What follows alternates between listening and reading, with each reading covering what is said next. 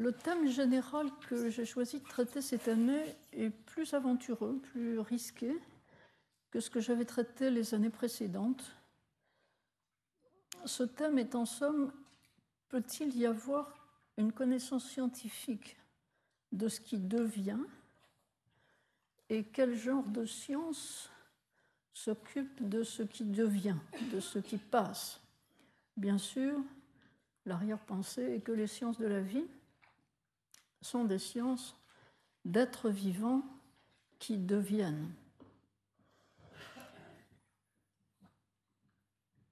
La question est difficile et reconnue comme difficile, et c'est une question qui remonte à une grande antiquité, aussi bien du côté de la philosophie occidentale que de la philosophie orientale. Pourquoi ai-je aujourd'hui choisi de parler, pour commencer, du devenir impensable Bien, Alquier, dont je parlerai dans cette leçon, dit que la durée bergsonienne est impensable. Or, il y a eu au XXe siècle un certain nombre de philosophes qui ont essayé de penser le devenir, de concevoir ce qu'est une ontologie du devenir. Et même au XXe siècle encore, vous trouvez des gens pour dire qu'une ontologie du devenir est impensable.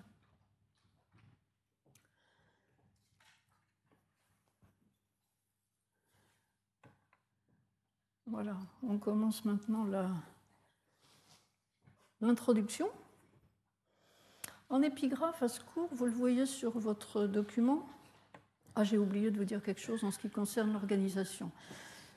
Euh, les cours sont enregistrés et ces enregistrements désormais seront sur le site du Collège de France, de telle sorte que, à condition qu'on se familiarise avec la technique, euh, de, telle façon que vous puissiez les podcaster. Le Collège de France se met euh, au bout du jour. Dire, vous pourrez enregistrer la version orale des cours sur le site du Collège de France et éventuellement réécouter ça dans le métro, comme vous voyez les gens le faire. Fin de la parenthèse. Mais nous ne sommes pas encore complètement familiers avec la technique. Cette fois, on y va. En épigraphe à ce document de cours que vous avez sous les yeux, vous trouvez une citation empruntée à un dialogue de Platon qui s'intitule Le Cratyle.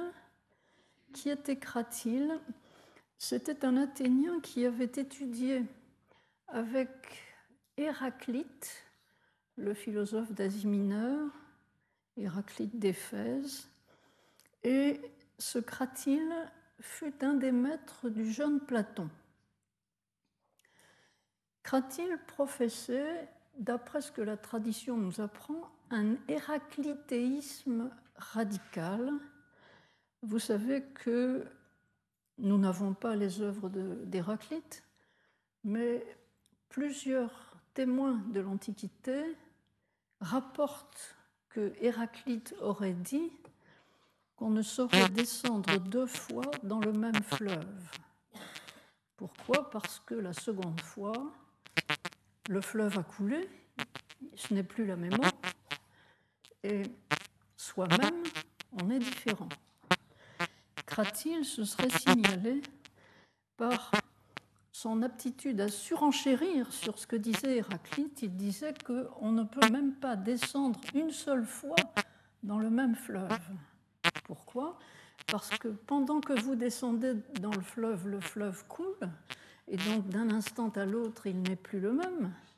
Et vous-même, dans l'acte de descendre, qui est un acte posé dans le devenir, vous changez. Aristote nous dit que dès sa jeunesse, Platon se serait familiarisé avec les idées héraclitéennes, d'après lesquelles, je cite Aristote, d'après lesquels les choses sont en flux perpétuel et ne sauraient donc être objet de science.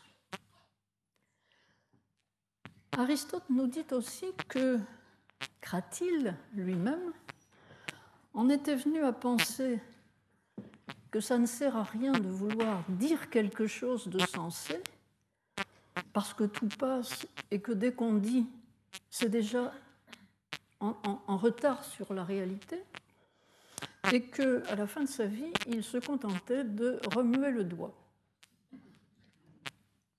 Le silence comme réponse au devenir perpétuel. Dans le dialogue que je cite, Platon met en scène deux interlocuteurs, d'un côté Hermogène et de l'autre Cratyle. Il parle du langage, justement. Qu'est-ce qu'on peut dire? Et Hermogène soutient que les dénominations sont conventionnelles. On dit qu'un cheval est un cheval, on l'appelle cheval, et qu'un homme est un homme, mais on pourrait aussi bien appeler homme ce qui est cheval et cheval ce qui est homme, ça n'aurait aucune importance. C'est une question de convention. C'est l'idée de la relation arbitraire entre le signe linguistique et la chose désignée par le signe. Cratyle, au contraire, soutient que les mots sont ajustés aux réalités et qu'on peut donc apprendre quelque chose sur la réalité à travers les mots? C'est une sorte de préfiguration d'une philosophie du langage où c'est, si vous voulez, Benveniste rectifiant Saussure. Socrate, dans cette discussion, est appelé comme arbitre et il semble pencher en faveur de Cratyle. Et Socrate, avec Cratyle, creuse le point de savoir si les noms nous font vraiment connaître la nature des choses et il se lance dans une grande recherche des étymologies, les étymologies nous éclairant parfois sur la nature de ce dont il s'agit. Ils en arrivent à dire que si ceux qui ont fait la langue, c'est-à-dire nos prédécesseurs, les anciens, nous héritons d'une langue, si ceux qui ont fait la langue ou contribué à la faire ont bien travaillé, alors, de fait, les noms nous apprennent quelque chose sur la réalité. Mais supposons que la réalité change. Alors, si on conserve les mêmes noms, on est induit en erreur, ou bien il faut changer les noms.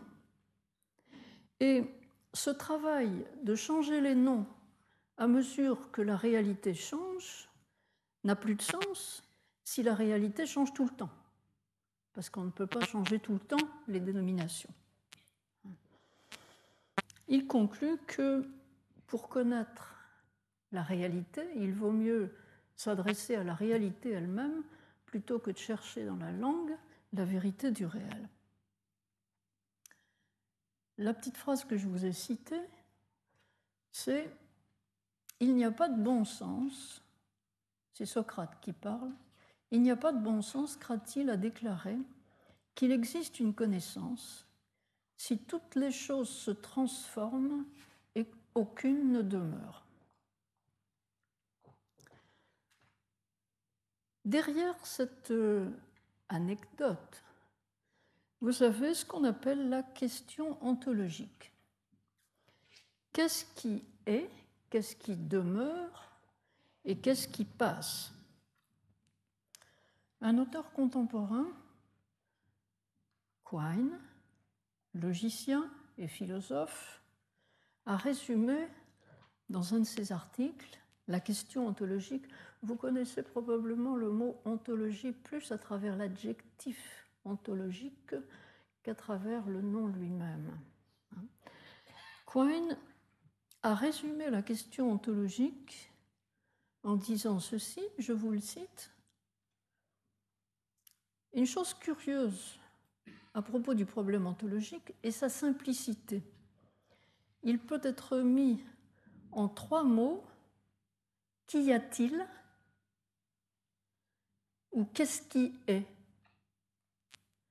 Et la réponse tient en un mot, tout. Qu'est-ce qui est Tout. Attention, attention, nous avertit aussitôt Quine. Ce n'est pas si simple. Et j'ai l'intention, dans mon ontologie, d'utiliser le rasoir d'Occam, c'est-à-dire de ne pas reconnaître l'être à un certain nombre d'entités dont je considère qu'elles n'ont pas pleinement l'être. Par exemple, nous dit-il, c'est un exemple chéri des logiciens Pégase, le cheval qui avait des ailes, mais nous pourrions aussi bien dire Tintin. Tintin a-t-il l'être? Est-il? Non, c'est un être fictif. C'est un personnage de bande dessinée, c'est une création d'Hergé. Il, n'est pas véritablement. Il faut éliminer de son ontologie les superflus, pense Quine, et d'autres superflus traditionnellement beaucoup plus importants et plus discutés sont les termes universels, qu'on appelle aussi les universaux. Est-ce que la beauté la beauté en soi existe? Est-ce qu'elle a l'être? Il y a de beaux tableaux, de belles personnes, euh, de belles situations, de belles musiques, mais est-ce qu'il y a la beauté en soi Quine répond non. Suivant en cela la doctrine d'Aristote, qui la doctrine d'Aristote qui est qu'il n'existe que des êtres individuels et pas des généralités les généralités n'existent pas, n'ont pas la plénitude de l'être.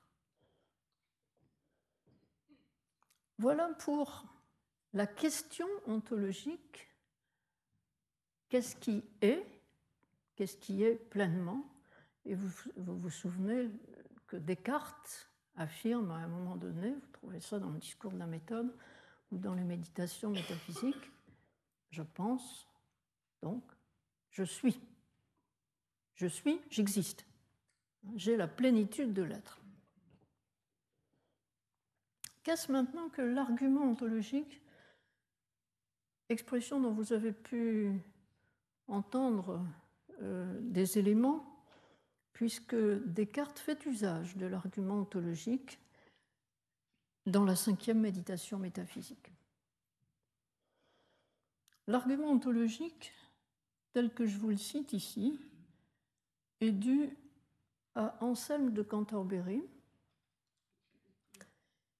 Et c'est au cours d'une discussion qu'il imagine avec l'incroyant ou l'insensé, lui-même étant croyant, c'est-à-dire croyant en Dieu. Le raisonnement de saint Anselme, c'est l'insensé ou l'incroyant, il l'appelle l'insensé, on va comprendre pourquoi, il dit dans son cœur Dieu n'est pas. Dieu n'existe pas. Dieu n'a pas la plénitude de l'être. Mais, continue Saint Anselme, ce même incroyant ou insensé, lorsqu'il entend ce que je dis, je lui dis, mais qu'est-ce que tu entends par Dieu? Essayons de nous mettre d'accord sur une définition de Dieu. Et ils se mettent d'accord sur la définition suivante Dieu est ce dont on ne peut rien concevoir de plus grand. L'insensé a compris la définition, il l'admet. Et Anselme prétend que affirmer Dieu n'est pas, quand on définit Dieu comme ce qui est ce dont on ne peut rien concevoir de plus grand, c'est se contredire. C'est dire ce qui est par nature, il n'y a rien de plus grand que Dieu. Si ce Dieu n'existe pas, ce n'est pas Dieu. Parce qu'il y en a un plus grand, le même qui existe. Donc l'insensé nous dit quelque chose de complètement insensé il dit celui qui existe par nature n'existe pas. Voilà l'argument ontologique qui est connu et analysé pour passer de l'affirmation de l'essence, ce qu'est Dieu, l'existence de Dieu.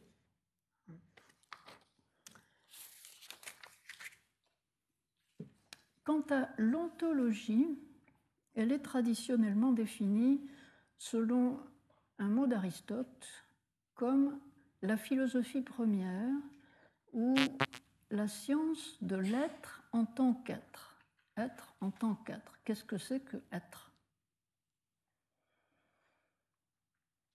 Si vous cherchez sur Internet au mot ontologie, sur Google, hein, vous trouvez un gros article fort intéressant et curieux qui vous propose de créer votre ontologie. Constituer votre ontologie. Ça s'appelle Guide pour la création de votre première ontologie.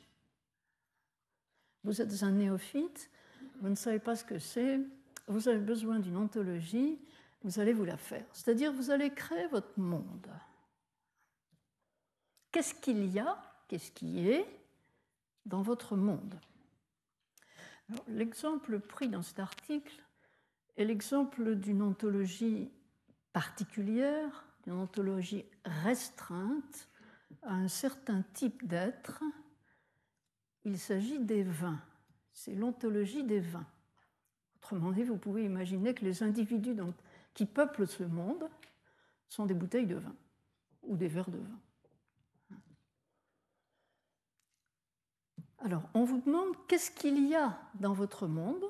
Vous répondez des vins. Je peux compter mes bouteilles.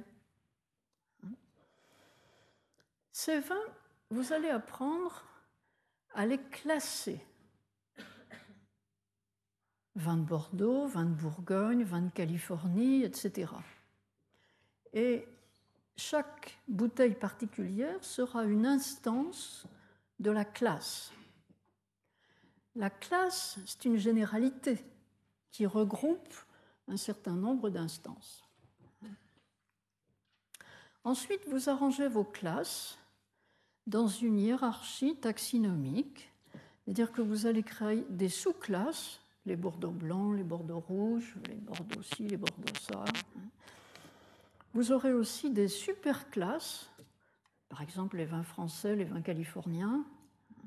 Ça peut se croiser mondialement les vins rouges, les vins blancs. Et puis vous allez avoir dans votre ontologie des attributs, par exemple l'odeur du vin, le corps du vin, un certain nombre de qualités sensibles du vin. Et pour chacun de ces attributs, vous vous réservez la possibilité de donner une valeur. Voilà, vous avez constitué votre ontologie réduite au secteur des vins. Mais cela se fait avec des techniques de logique et d'informatique actuellement. C'est une procédure euh, qu'on peut apprendre à suivre. Et ce qui m'a paru très remarquable dans la démarche inspirée de la logique qui sous-tend cette procédure, c'est qu'il est présupposé et tenu pour acquis que les individus, vos instances, vos bouteilles de vin, ne changent pas.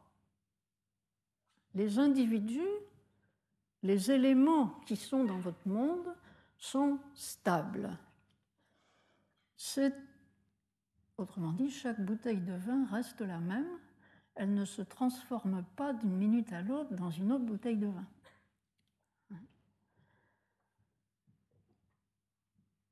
Si c'est cela une ontologie, l'expression ontologie du devenir n'a pas de sens.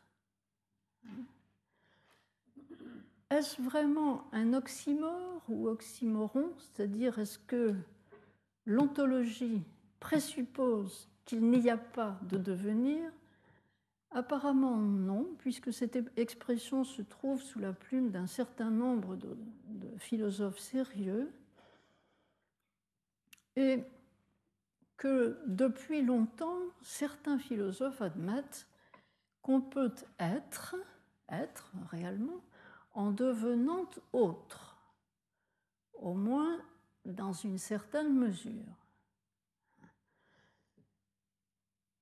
Les raisons que j'ai d'aborder ce thème-là, qu'est-ce que serait une ontologie du devenir ce qu'on ne peut pas apprendre sur Internet. Je n'ai pas trouvé. Par contre, l'ontologie statique, vous l'avez sur Internet. Du moins la clé pour la faire.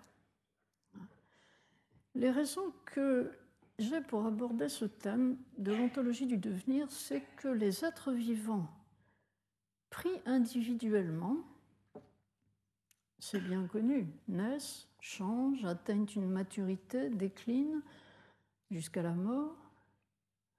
Et les processus internes à l'être vivant, on mange, on élimine, on respire, on rejette, les processus de la physiologie de l'être vivant sont des processus en changement perpétuel. La philosophie grecque, du moins celle d'Aristote, qui est restée longtemps très dominante dans la tradition occidentale, prend ce fait en compte, mais en faisant l'hypothèse que, d'une part, les types d'êtres vivants, les types d'êtres vivants, euh, telle espèce de poisson, telle espèce de papillon, euh, l'espèce humaine. Hein. Les types d'êtres vivants sont stables et donc la classification qu'on peut faire des êtres vivants renvoie à un ordre qui ne change pas. Et la seconde présupposition est que si le monde d'en bas, le monde dans lequel nous sommes, le monde terrestre, que les anciens appelaient aussi le monde sous la Lune, le monde sublunaire. Si ce monde est un monde où les événements individuels sont très mouvants, changeants, versatiles, et donc il ne peut pas y avoir complètement science de ces événements-là, par contre, le monde d'en haut, le monde supralunaire, au-dessus de la Lune, le monde des astres, est stable, régulier, permanent. C'est un cadre de référence qui ne bouge pas. Or, depuis deux siècles au moins, les sciences de la vie ont découvert que la classification des espèces vivantes renvoie à une généalogie des espèces vivantes qui implique que les types ne sont pas stables. Si vous acceptez l'idée darwinienne que l'être humain peut avoir des ancêtres primates, vous admettez que les types vivants peuvent se transformer les uns dans les autres. Il faut alors admettre que les sciences de la vie sont des sciences historiques qui ont pour objet aussi, peut-être pas seulement, mais aussi, de raconter l'histoire, de raconter le devenir, qui se, qui se donne pour objectif la narration de l'évolution des vivants sur la planète Terre et du développement d'un être vivant au cours de son existence. C'est bien cela qui a incité des philosophes à essayer de penser qu'il y a un devenir de l'être et qu'on doit pouvoir l'étudier scientifiquement.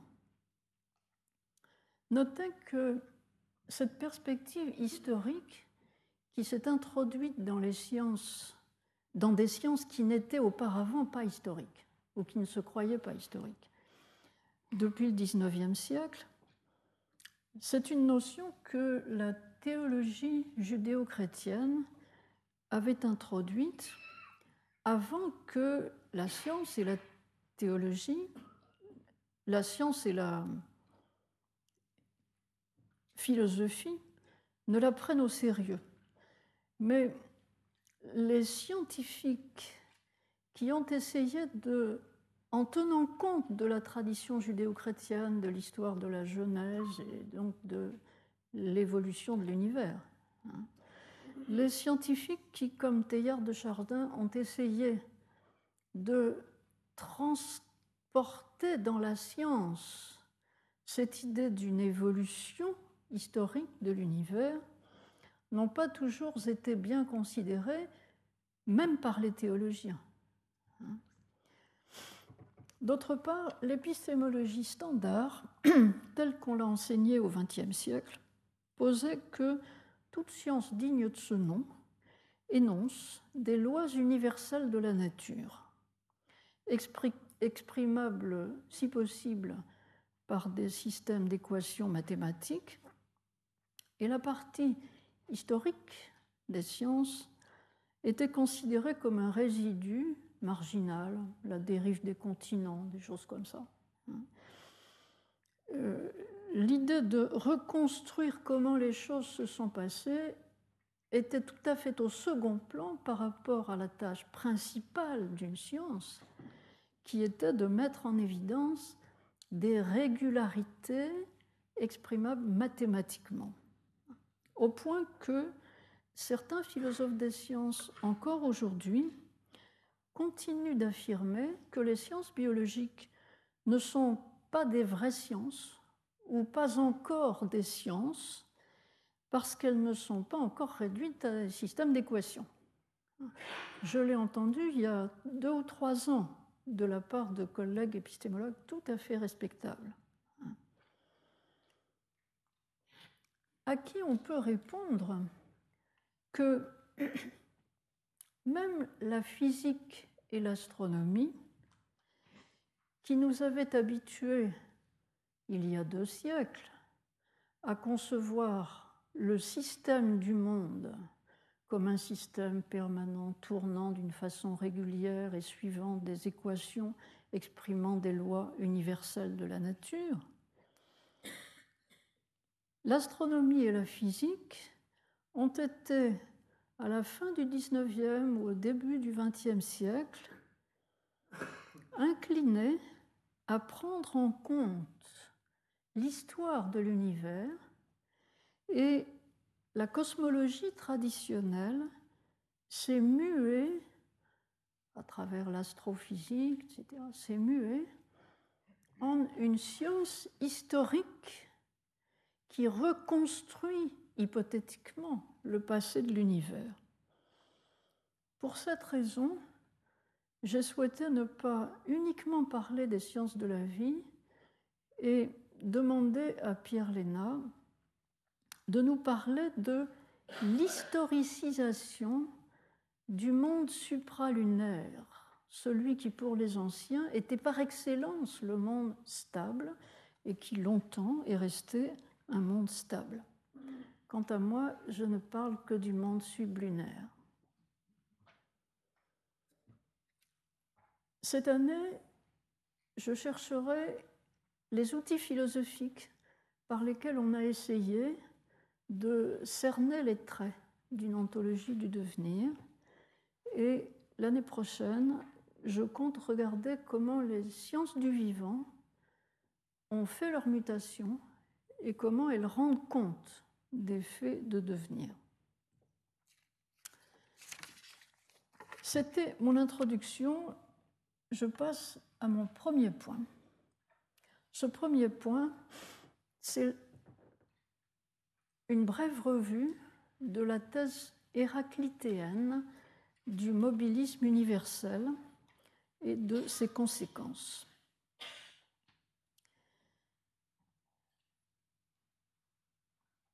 Un ami chinois m'a fait observer que les langues orientales je ne sais ni le chinois, ni le japonais, ni le coréen. Euh, un ami chinois m'a fait observer que les langues orientales n'ont pas de mot pour dire être au sens absolu du terme, c'est-à-dire pour exprimer le je suis de Descartes au sens de je suis pleinement. Et je reviendrai sur la divergence au sujet du problème traité entre, ou la convergence maintenant peut-être, entre la tradition orientale et la tradition occidentale. Mais je commence par me concentrer sur cette tradition occidentale qui nous est très fortement transmise par Platon, lequel la récuse, lequel a cherché à s'en démarquer?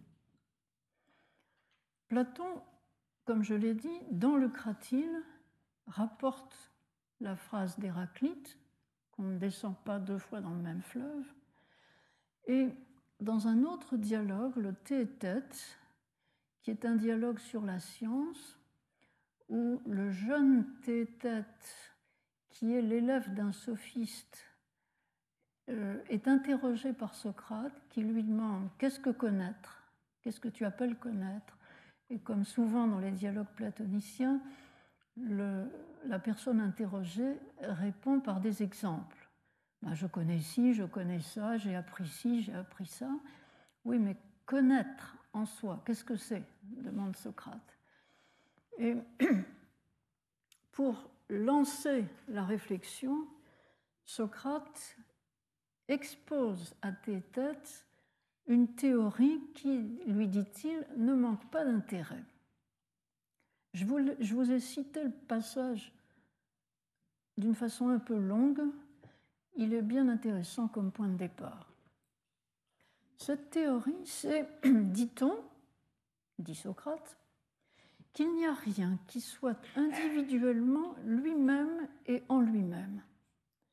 Rien non plus que tu puisses désigner à bon droit pas davantage qualifié d'aucune façon.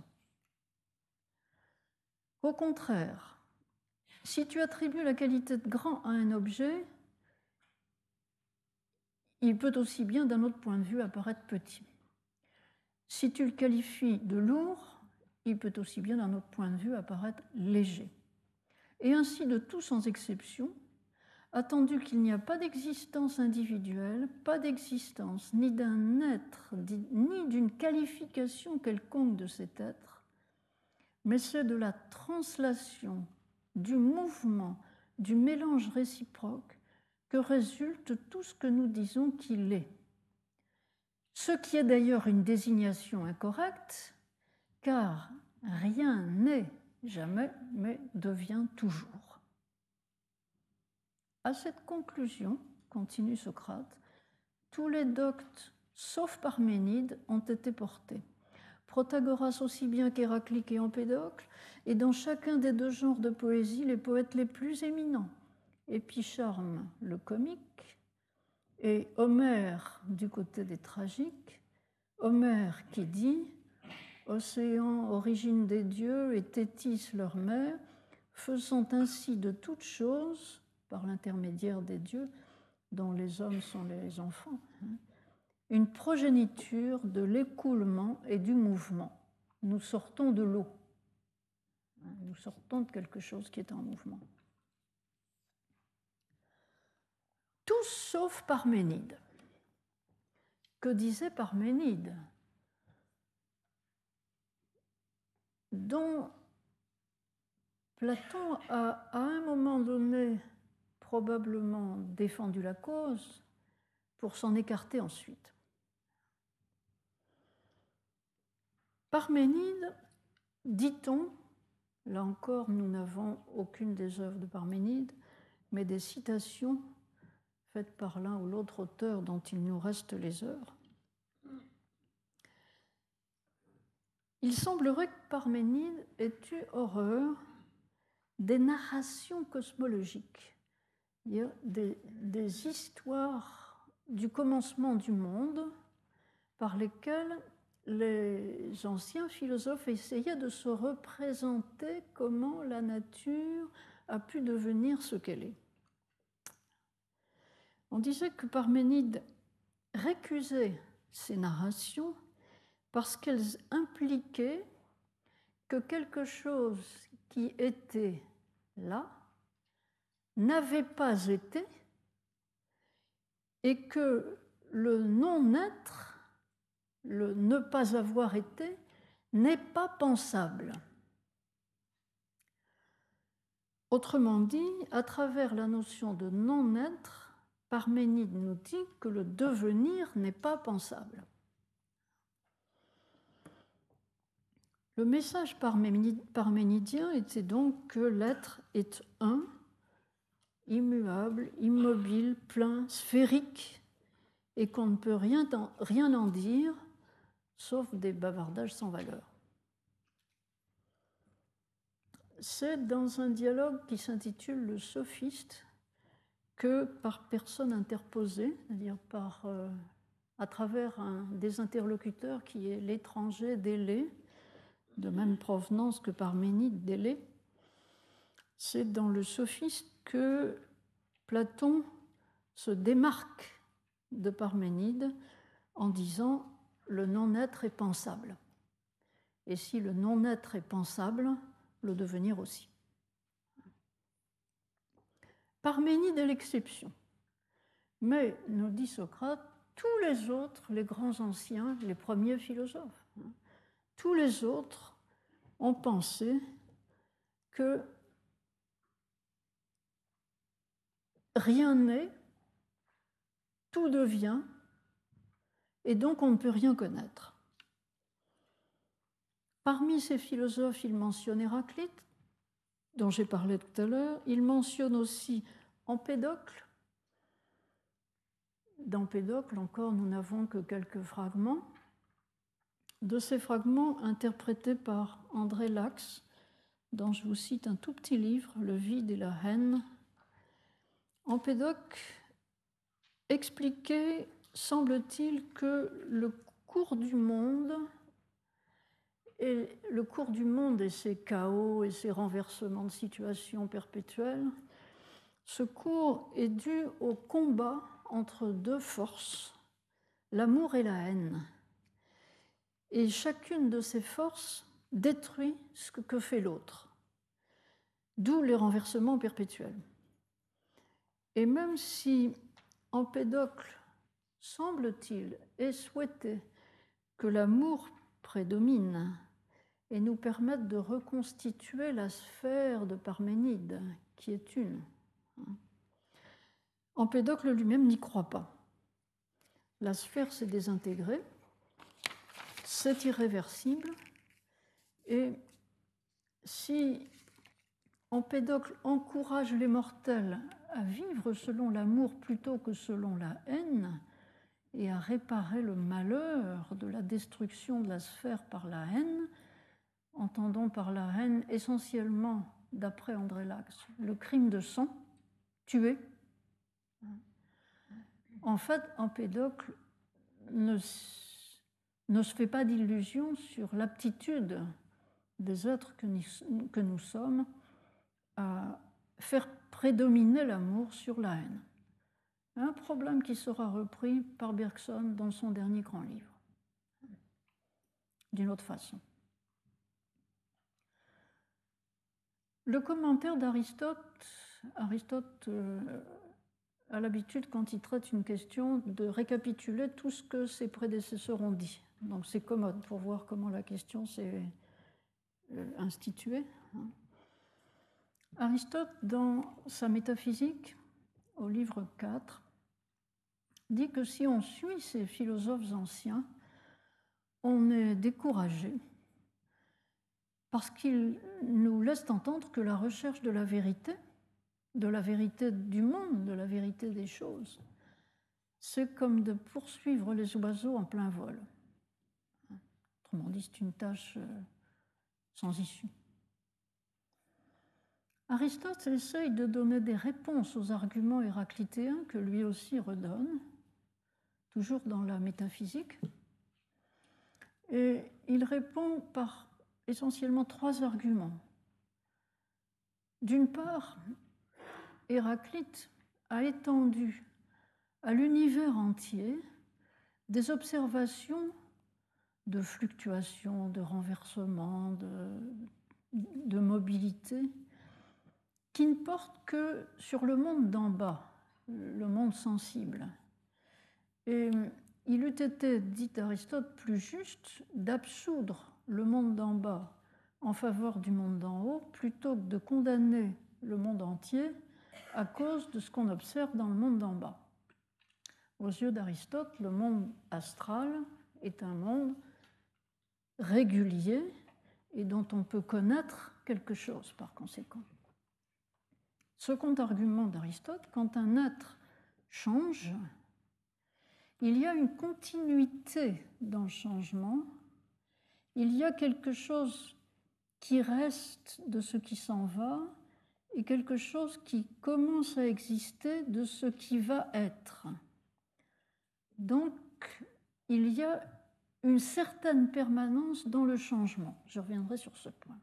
Enfin, troisième argument d'Aristote, et c'est un des éléments de, sa, son système philosophique tout entier, il existe une réalité immobile, même si le monde, le cosmos tel, tel que nous connaissons bouge, puisque même les astres bougent, ce qui anime l'ensemble du cosmos, c'est un premier moteur immobile qui met en mouvement tout le reste par attraction, lui-même n'ayant pas besoin de bouger.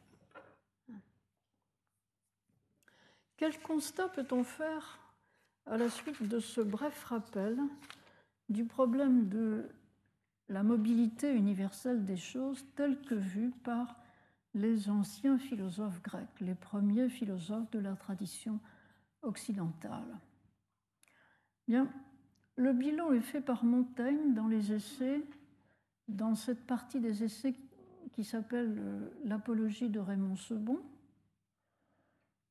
Montaigne a lu tous ces auteurs anciens, ou ce qu'il pouvait en, attraper à son époque, il a lu plus tard que tout ça.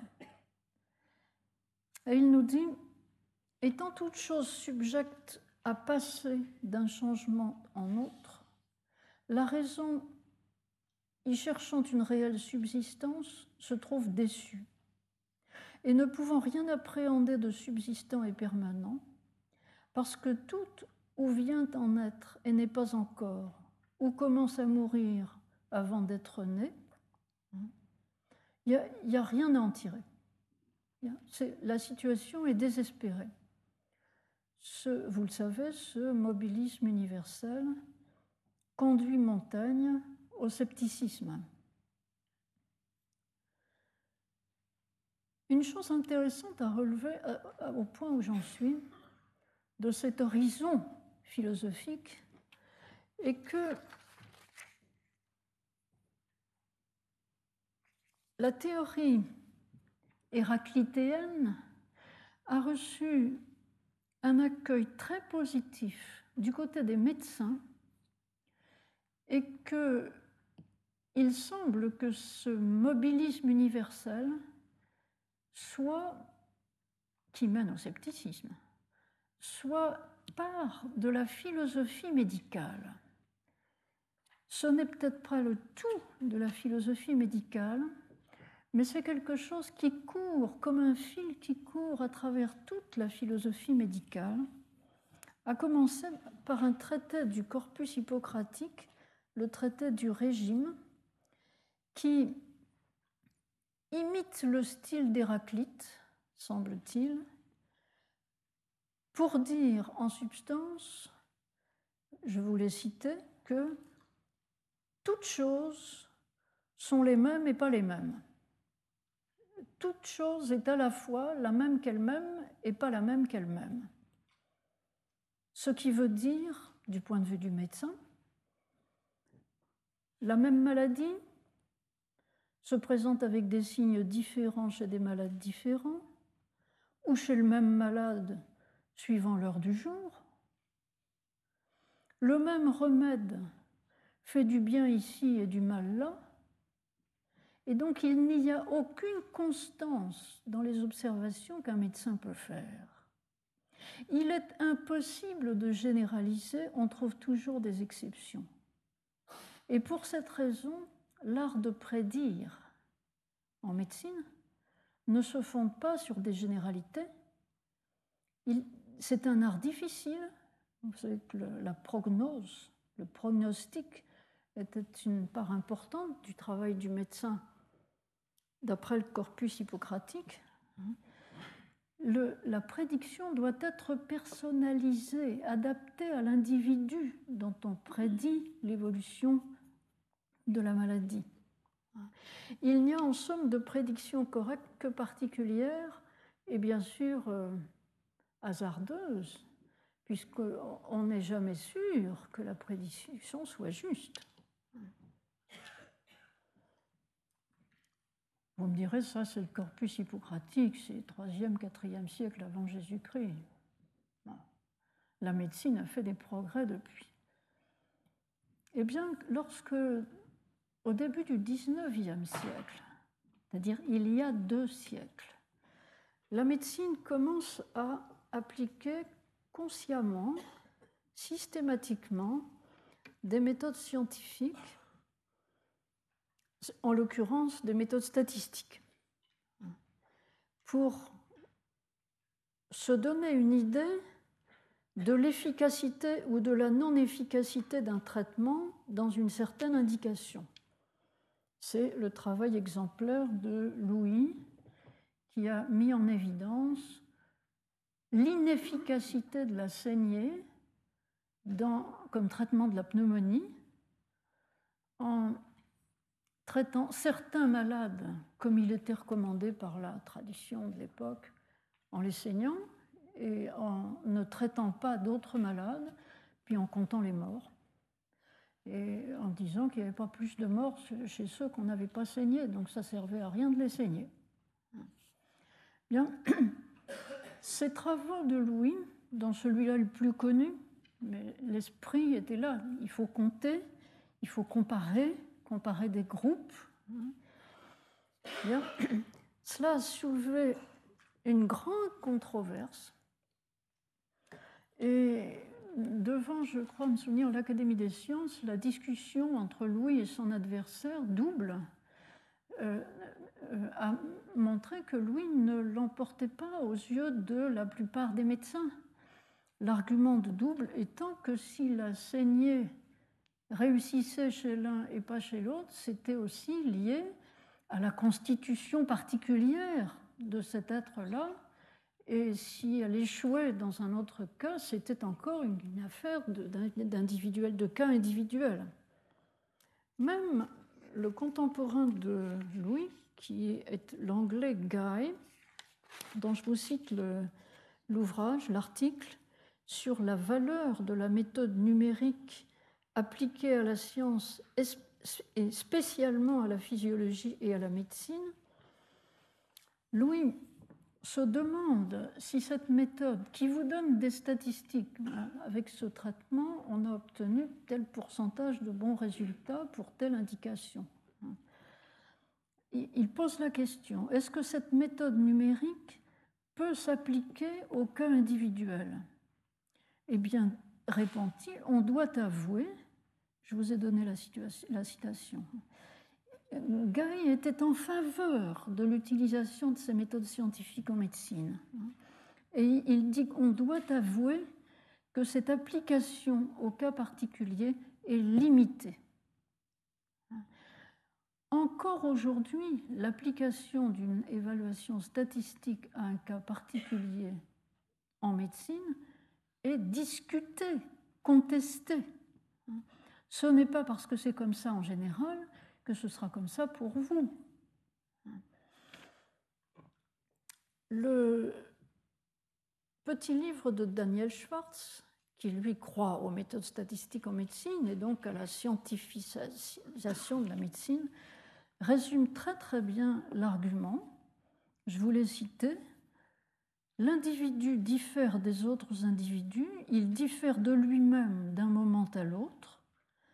Ainsi, le domaine du vivant est fait cas particulier, mais il n'y a de science que de la généralité. Comment alors peut-il y avoir une science du vivant? La question est posée. C'est bien la question qui va être le fil directeur de ces leçons. Et les auteurs que je cite, des statisticiens ou des amoureux de la statistique, ne sont pas les seuls à avoir ce genre de doute sur la possibilité de la médecine à intégrer des méthodes scientifiques. Claude Bernard détestait la statistique, mais il admettait que en physiologie, on essaye de généraliser. Bien, dans ces principes de médecine expérimentale, qui ont été publiés bien après sa mort, hein, dans ces principes de médecine expérimentale, il a publié euh, l'introduction à l'étude de la médecine expérimentale. Mais les principes de médecine expérimentale étaient restés sous forme de chantier justement à cause des incertitudes, semble-t-il, de Claude Bernard sur le projet même qu'il avait de rendre la médecine expérimentale, c'est-à-dire une vraie science. Bien, dans ces principes de médecine expérimentale, on peut lire si on peut dire que la vérité est dans le type, la réalité est toujours en dehors de ce type et elle en diffère constamment. Or, le médecin soigne toujours quelqu'un de particulier. Vous voyez cette opposition La vérité est dans le type, donc on a une science d'un côté mais la réalité est toujours, l'individu que vous rencontrez est toujours en dehors du type. Donc la vérité, la science médicale d'un côté, ou la science physiologique d'un côté, de l'autre côté la pratique médicale qui ne peut pas utiliser la science. La science ne sert à rien parce que l'individu s'écarte du type. Quant à Georges Canguilhem, qui n'aimait pas la statistique non plus, mais qui croyait à la médecine scientifique dans une certaine mesure, et en particulier à l'importance de l'expérimentation pour faire des progrès dans la connaissance médicale. Quand Guillaume a écrit un article sur l'expérimentation en biologie animale, c'est le premier article publié dans l'ouvrage intitulé La connaissance de la vie. Et dans cet article, qui date de 1960-65, la deuxième édition du livre est de 65. Dans cet article, Canguilhem se bat encore contre l'idée que lorsqu'on cherche à étudier expérimentalement un être vivant, on le change par l'expérimentation même, par l'acte d'expérimenter, on le change, on le dénature, on le perturbe, et donc les résultats sont biaisés, ils sont difficiles à extrapoler à d'autres cas parce que les autres cas ne sont pas identiques, ils sont seulement vaguement semblables. Et on tire donc de l'expérimentation très difficilement des connaissances. Il m'a semblé que cette tradition de la philosophie occidentale a ses origines qui trouve une sorte d'épanouissement ou d'écho dans la pensée médicale, que cette tradition rejoint une tradition de la philosophie orientale, spécifiquement taoïste, et je vous propose, pour terminer ce point-là, de jeter un coup d'œil sur des écrits de Shuangxi, considéré comme le principal euh, philosophe représentatif de la sagesse taoïste.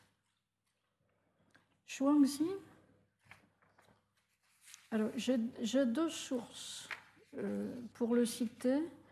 D'un côté, le Pléiade, philosophie taoïste, qui date un peu, et de l'autre des retraductions données par Madame Cheng dans son livre récent, celui-là, Histoire de la pensée chinoise. Les retraductions sont souvent assez divergentes de la traduction qu'on trouve dans le Pléiade, et on trouve aussi d'autres versions chez d'autres traducteurs. Euh, Madame Cheng dit que la traduction que Étienne a choisie pour euh, le Pléiade n'est pas fiable. Hein. et euh, c'est toute la difficulté de traduire une langue qui n'a pas les mêmes concepts dans ses mots dans une autre. Hein. Euh, j'ai essayé autant que possible de, donner la, la, retraduction de Madame Cheng, mais euh, je n'ai pas résisté à la tentation de vous citer d'autres passages qui sont d'une traduction, semble-t-il, moins, moins bonne. Et vous trouvez d'abord ce, ce passage sur la sagesse des anciens. La sagesse des anciens a parfois atteint des sommets. Quels sommets? Ceux qui pensent qu'il n'y a jamais commencé d'y avoir des choses distinctes ont atteint la sagesse suprême, totale, à laquelle on ne peut rien ajouter. On ne peut rien distinguer de rien. Voilà la sagesse totale, le plus haut degré de la sagesse. De là, vous ne vous étonnerez pas que la conséquence soit qu'il vaut mieux vous taire, puisque vous ne pouvez rien distinguer de rien. Un peu plus loin, dans le même texte, dans le Dao, alors Madame Cheng dit le Dao, d'autres disent le Tao, philosophie taoïste. Dans le Dao, il n'y a jamais eu, fût-ce un début de délimitation, pas plus que dans le langage, un début de permanence. Dès que l'on dit c'est cela, c'est telle chose ou telle autre, il y a limite. Et encore, la connaissance doit avoir sur quoi s'appuyer pour pouvoir tomber juste, or ce sur quoi elle s'appuie n'est justement pas fixe. La connaissance n'a rien où s'appuyer dans la réalité.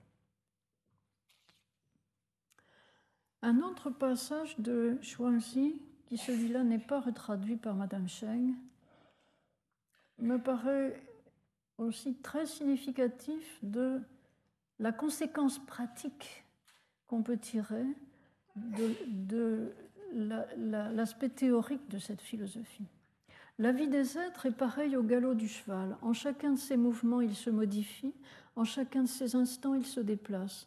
Vous me demandez ce que vous devez faire, ce que vous ne devez pas faire. Eh bien, laissez-vous aller à vos transformations naturelles. Laissez-vous devenir. Vous êtes dans le devenir, laissez-vous devenir. Ne résistez pas.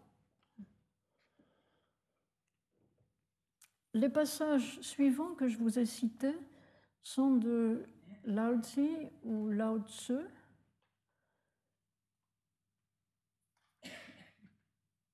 Agir par le non-agir, et tout sera dans l'ordre.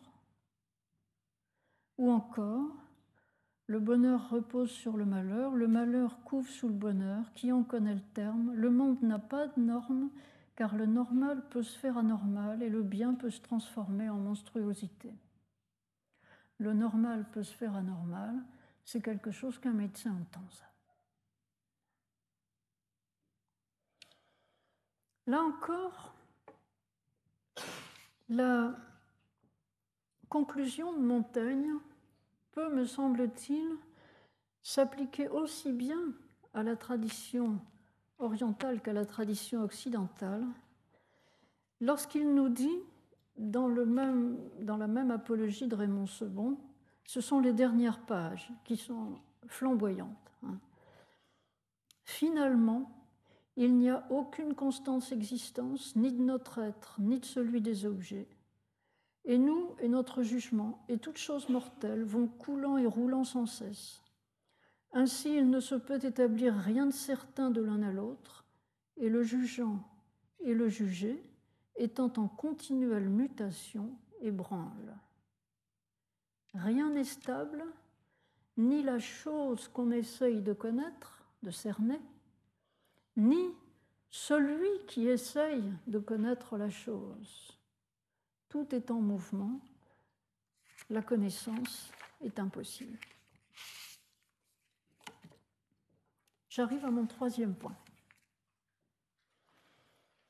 Pour échapper au mobilisme, la tradition occidentale, je fais un survol très schématique, hein, mais je pense qu'il a justesses, j'espère du moins. La tradition occidentale de la philosophie a trouvé des solutions pour stabiliser une réalité dont on avait dit qu'elle est fuyante, dispersée, toujours en mouvement. Et je pense qu'on peut très grossièrement distinguer trois grandes directions pour des solutions. L'idée générale, qui est exprimée par Spengler, mais qui est exprimée par d'autres auteurs, y compris des, spécialistes de grec qui ont épluché les textes grecs, euh, l'idée générale est que dans la philosophie grecque, ce qu'on appelle le miracle grec, hein, dans la philosophie grecque, à un moment donné, il y a eu un tournant par lequel les penseurs grecs ont stabilisé le monde et donc rendu la connaissance possible. Ces solutions peuvent être jugées illusoires, mais c'étaient des solutions qui ont permis, au moins pendant un temps, le développement de connaissances, le développement de sciences. la manière dont Spengler l'exprime, c'est le cosmos des Grecs anciens était l'image d'un univers qui ne devient pas mais qui est. En conséquence, le grec lui-même était un homme qui jamais ne devint mais qui toujours fut. Et l'idée qui est derrière, c'est que les Grecs ont euh, projeté sur l'univers l'ordre qu'ils ont essayé de mettre dans leurs institutions politiques et le succès qu'ils ont eu, au moins momentanément, à mettre de l'ordre dans leurs institutions politiques leur a donné confiance dans la possibilité de mettre de l'ordre dans l'univers. C'est une façon de voir les choses. Première grande direction pour une solution, un remède au mobilisme universel, c'est la solution des pythagoriciens et de Platon. On peut les mettre ensemble, Aristote les conjoint, en disant les pythagoriciens disent que les êtres existent par imitation des nombres, pour Platon, c'est par une participation au nombre. Le mot seul est changé. Il n'y aurait entre les pythagoriciens et les platoniciens, ou l'école platonicienne, qu'une différence de vocabulaire, mais la direction est la même. On stabilise la réalité en s'élevant vers le nombre ou la forme géométrique ou la forme tout court. Et ces idées éternelles, ces idées, dire, ces idées de nombre, de forme, de forme géométrique, sont éternelles, elles sont stables, elles sont distinctes et elles permettent de penser.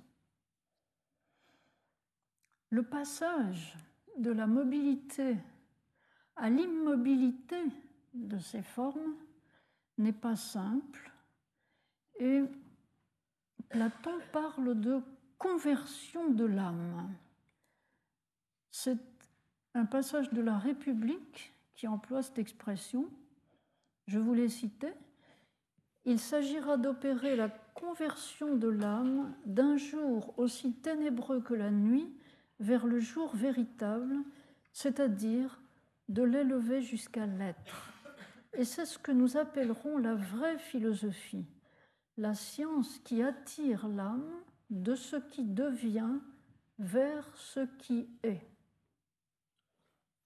Vous savez qu'au livre 7 de la République, Platon expose le mythe de la caverne, dire que à travers cette euh, image, il nous donne le sens de la conversion à opérer pour passer du monde de la mobilité où nous sommes englués et auquel nous sommes, pour ainsi dire, attachés, à un autre monde qui est un monde de l'immobilité, de la permanence, de la clarté.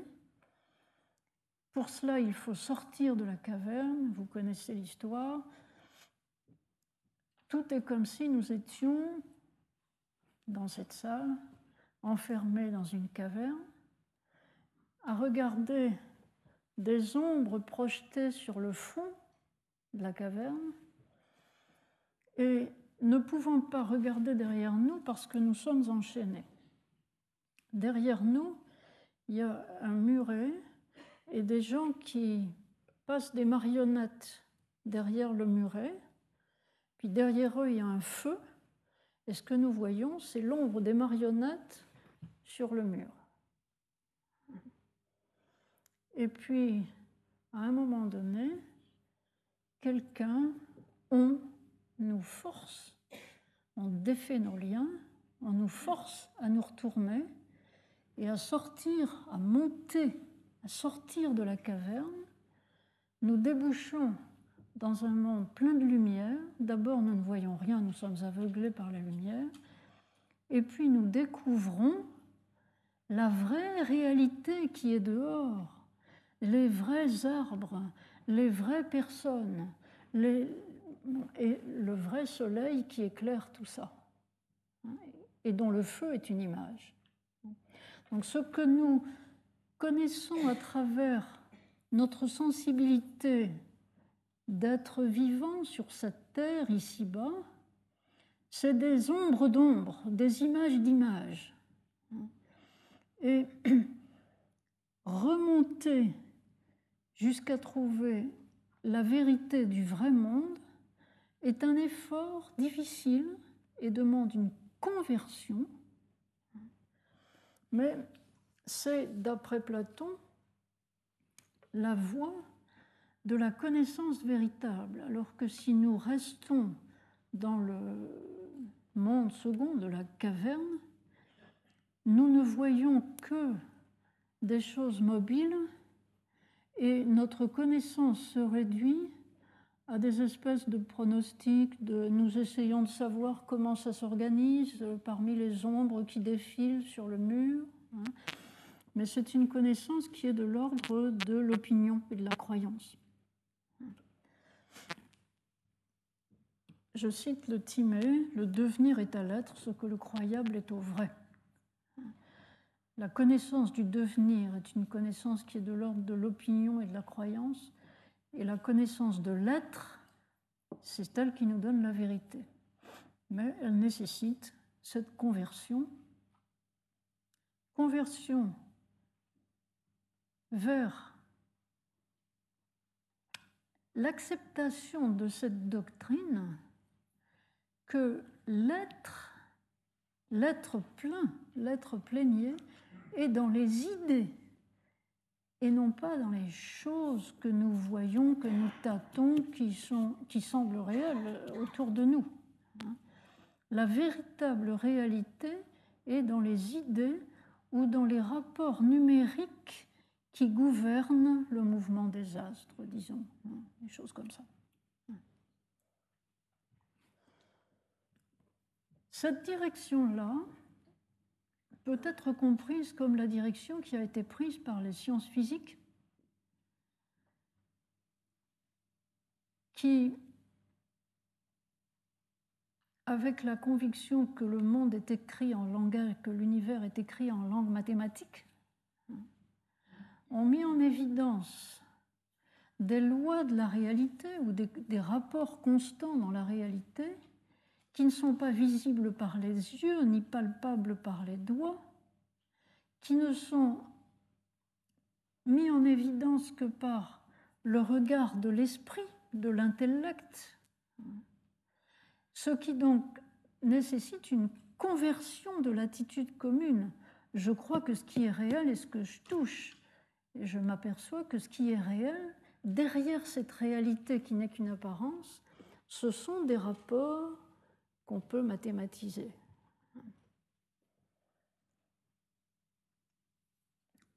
Aristote n'était pas dupe de ce qu'il y a de mythique dans le message délivré par Platon. Et je vous ai cité ce petit passage de la métaphysique où Aristote nous, nous avoue, quant à dire que les idées, avec un grand I, sont les paradigmes et que les autres choses participent d'elles, c'est de mots vides de sens et faire des métaphores poétiques. Hein, le mythe de la caverne, c'est bien, mais enfin, c'est de la poésie, ça, c'est pas. Hein.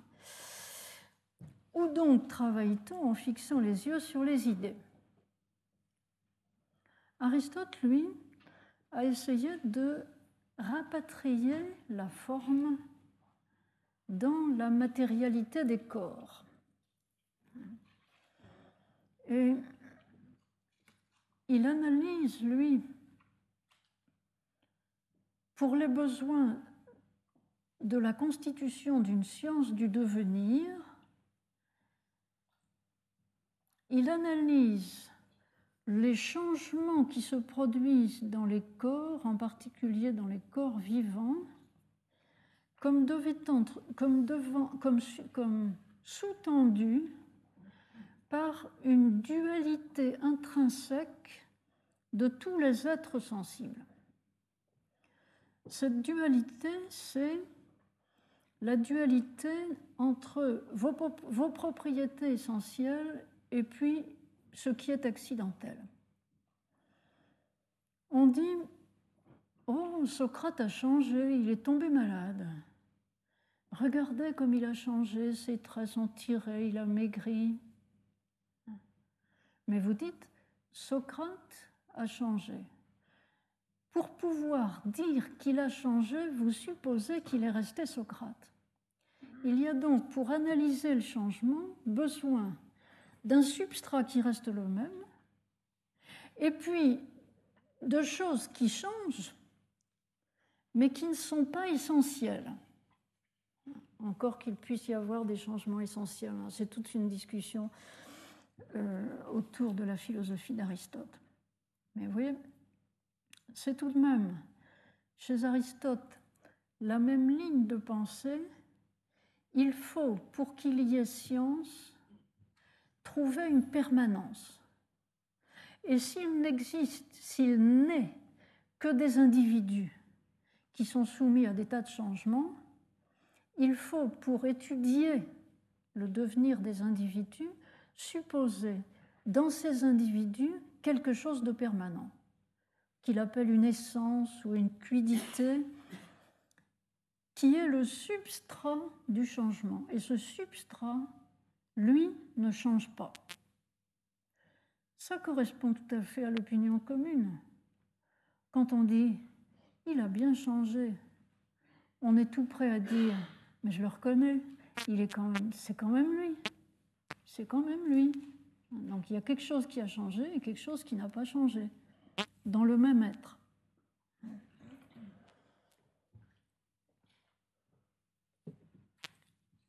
Voilà pour la première voie dont je ne dirai pas plus.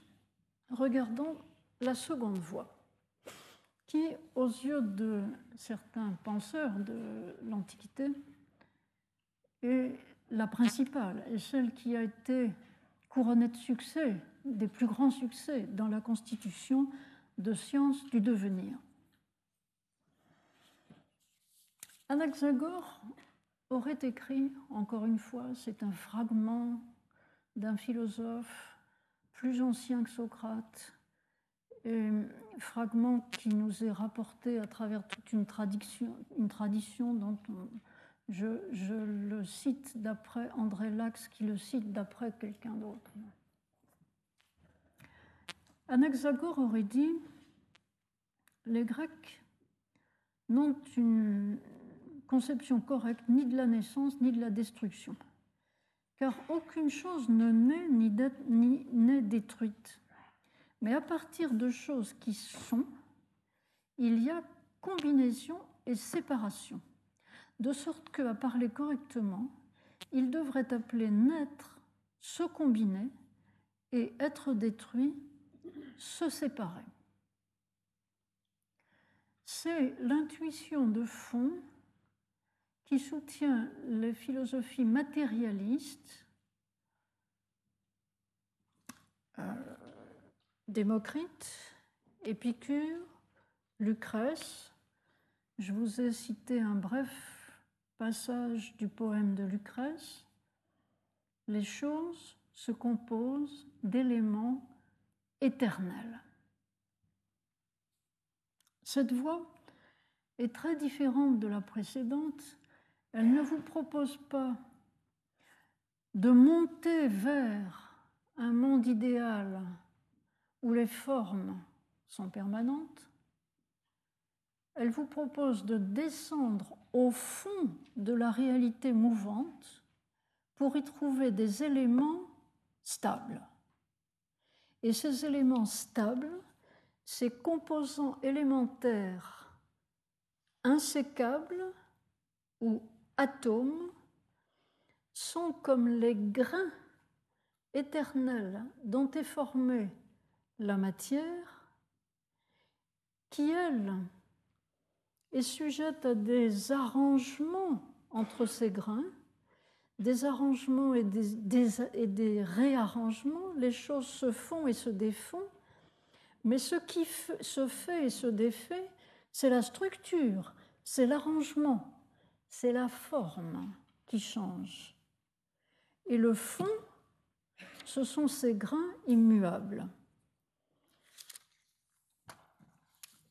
La voie ouverte ici à une science du devenir, c'est la voie de la réduction aux éléments aux particules élémentaires et de la recomposition des divers arrangements possibles entre ces particules élémentaires. C'est la voie de la chimie, c'est la voie de la biologie moléculaire.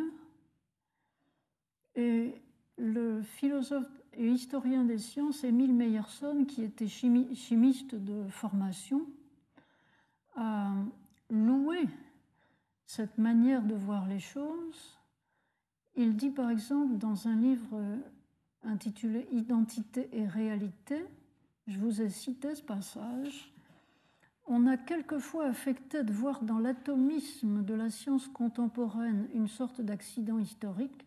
C'est assurément une erreur.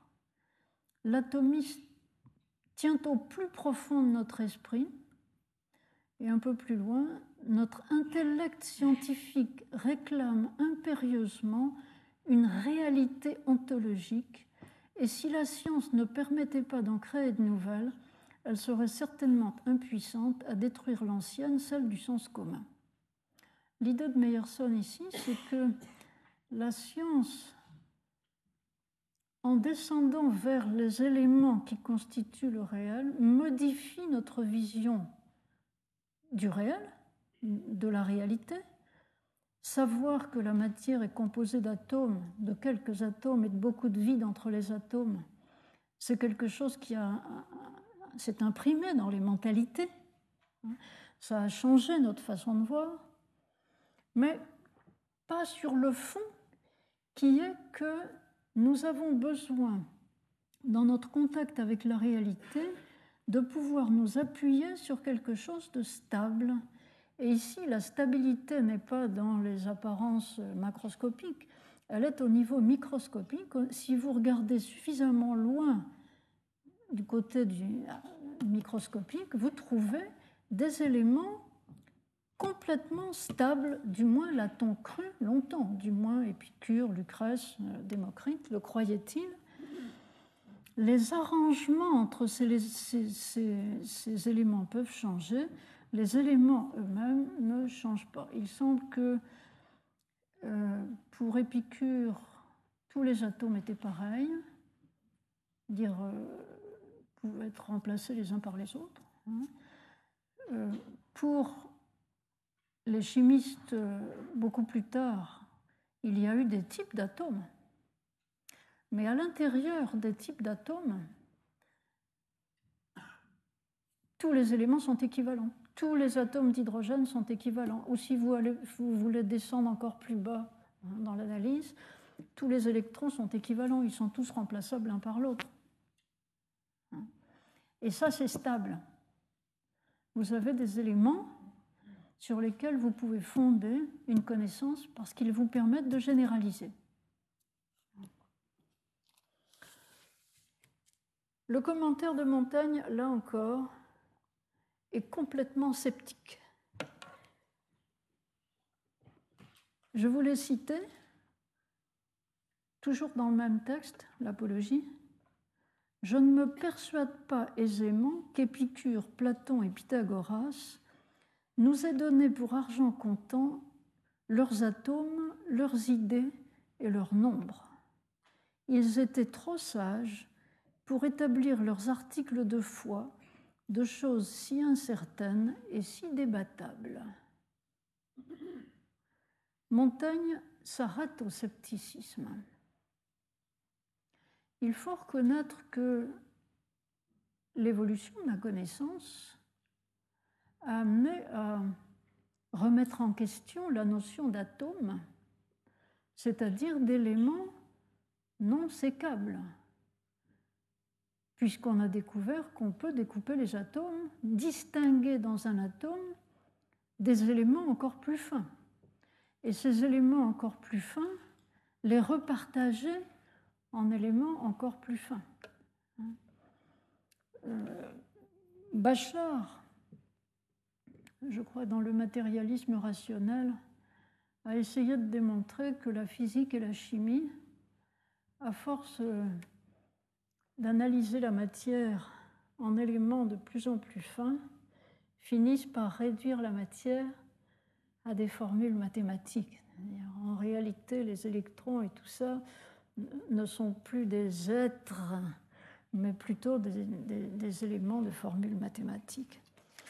Donc la vraie voie serait la voie platonicienne ou pythagoricienne. En fait, ce que Montaigne veut dire, c'est que même les promoteurs de ces solutions ou remèdes au mobilisme universel ne croyaient pas complètement à, ce qu'ils, à leur solution, euh, pensaient que les idées sont plus réelles, ont plus d'être que leurs réalisations concrètes, qui sont toujours imparfaites. C'est difficile à croire. Penser qu'il y a des éléments insécables, absolument insécables, des grains élémentaires, c'est difficile à croire, mais ces deux voies ont été scientifiquement extrêmement fécondes. Il en est une troisième qui survient avec la philosophie moderne et qui est la voie kantienne, dont je vais rappeler en quelques mots le message. Je vous ai cité un tout petit passage de la critique de la raison pure de Kant. Le temps n'est pas quelque chose qui existe en soi ou qui soit inhérent aux choses comme une détermination objective. Le temps n'est autre chose que la forme du sens interne. Il détermine le rapport des représentations dans notre état intérieur. Et j'indique que à partir de Kant, les, développements philosophiques ont, pu prendre deux voies différentes. Ce que Kant a essayé de dire, c'est que il n'est pas douteux que nous percevons le monde extérieur, que nous le sentons, que nous touchons, le voyons, l'entendons, dans un espace-temps. Mais cela n'est pas lié à ce que les choses que nous percevons ou sentons sont spatio-temporelles.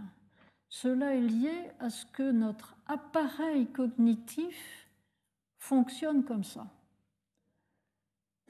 C'est une caractéristique du sujet connaissant, l'espace-temps, et non pas une caractéristique du monde objectif, de l'univers.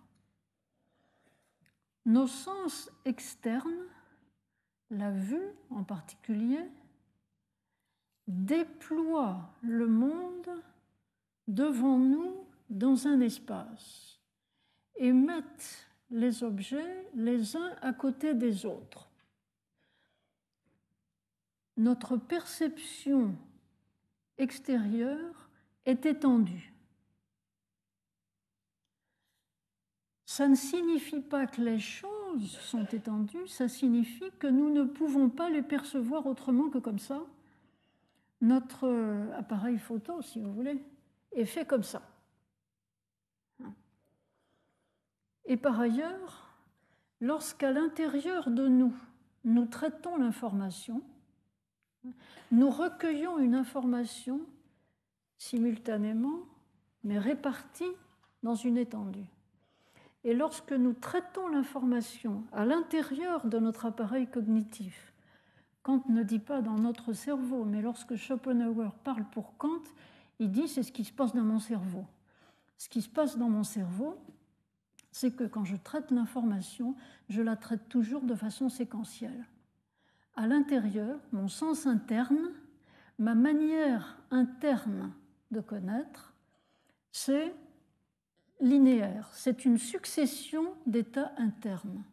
Je ne peux pas penser autrement que par succession. Or, je n'ai accès au monde que j'essaye de connaître que par l'intermédiaire de cet appareil cognitif dont mes sens externes répartissent les choses dans une étendue et me les déploient comme ça, et donc ensuite, mon sens interne fait un traitement séquentiel, linéaire, successif. Je n'ai aucun moyen de savoir si le monde extérieur est comme ça, si les choses en elles-mêmes sont ainsi. Mais ce que j'en appréhende, que Kant appelle les phénomènes, la manière dont je me les représente est spatio-temporelle parce que mon appareil cognitif est construit ainsi. Ce qui peut mener à deux conséquences pour la recherche scientifique la voie royale qui s'est déployée après Kant, ça a été la voie positiviste. Nous ne connaissons que des phénomènes. Nous connaissons les choses telles qu'elles nous sont données et traitées par notre appareil cognitif, mais nous n'avons aucun moyen de savoir si les choses en soi sont comme ça, parce que nous n'avons pas d'autre voie d'accès au monde qui nous permettrait de contrôler que notre représentation est correcte. Donc sur la manière, sur l'être des choses telles qu'elles sont en soi, nous ne pouvons rien savoir ni dire. Nous ne pouvons que parler de la manière dont les choses nous apparaissent et développer une science de ces phénomènes tels que notre appareil cognitif les appréhende. La voie positiviste, c'est la voie sur laquelle on dit que la connaissance scientifique n'a pas de portée ontologique.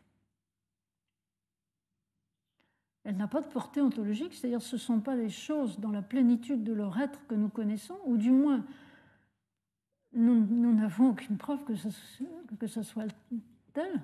Hein. Par contre, nous voyons que le traitement que notre appareil fait euh, des phénomènes nous permet une certaine efficacité dans la vie pratique. Certains pensent que c'est une preuve indirecte que euh, la manière dont nous nous représentons le monde n'est peut-être pas trop trop discordante par rapport à la façon dont les choses sont en elles-mêmes. Schopenhauer n'accepte pas euh, ce pari optimiste, qui était peut-être celui de Kant, que même si nous ne sommes pas sûrs que les choses soient en elles-mêmes comme nous les percevons et les traitons, nous espérons qu'elles ne sont pas trop différentes. Schopenhauer commence son grand livre, Le monde comme volonté et comme représentation, par l'affirmation Le monde, ce que j'appelle le monde, le monde est ma représentation. Le monde est dans mon cerveau. J'ai entendu Jean-Pierre Changeux dire ça. Le monde est dans mon cerveau. Ce que je connais du monde, c'est ce que je me représente là. Je ne sors pas de mon cerveau. Cela, c'est la deuxième voie, fait plonger Schopenhauer dans l'idéalisme absolu il n'y a que des représentations. Schopenhauer rend hommage à l'évêque Berkeley qui dit que nous voyons le monde en Dieu, c'est-à-dire en, somme le monde est une idée de Dieu et quand nous connaissons le monde, nous, nous entrons un peu dans la perspective de Dieu. Mais tout ça, c'est que des idées. La réalité palpable est illusoire. La conséquence que Schopenhauer tire de son idéalisme absolu, c'est que ni le temps ni l'espace n'ont de réalité ontologique. Le temps n'est Il est pour moi parce que je, je, fonctionne temporellement, hein, mais il n'est pas en soi, ni l'espace. Ce qui est en soi, ce qui a une réalité ontologique, d'après Schopenhauer, c'est la volonté d'être. Mais c'est une idée empruntée à la philosophie orientale. Il dit quand on écarte le voile de Maya, on se rend compte que c'est une idée empruntée à la philosophie orientale, mais plutôt à l'inspiration bouddhiste que taoïste. J'en viens à mon troisième point. Donc, l'histoire de la philosophie nous présente des remèdes au mobilisme universel, mais des remèdes dont aucun n'est convaincant jusqu'au bout, même si le succès, par le développement de la connaissance et de l'efficacité de la connaissance, est incontestable. un philosophe japonais né en 1922, vivant actuellement à Tokyo, s'appelle Tomonobu Imamichi.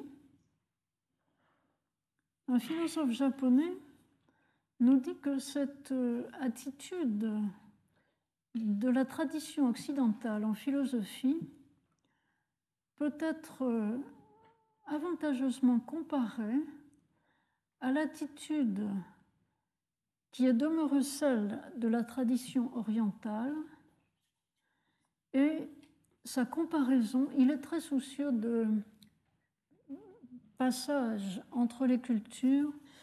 Euh, Imamichi a étudié en Allemagne, il a enseigné en France.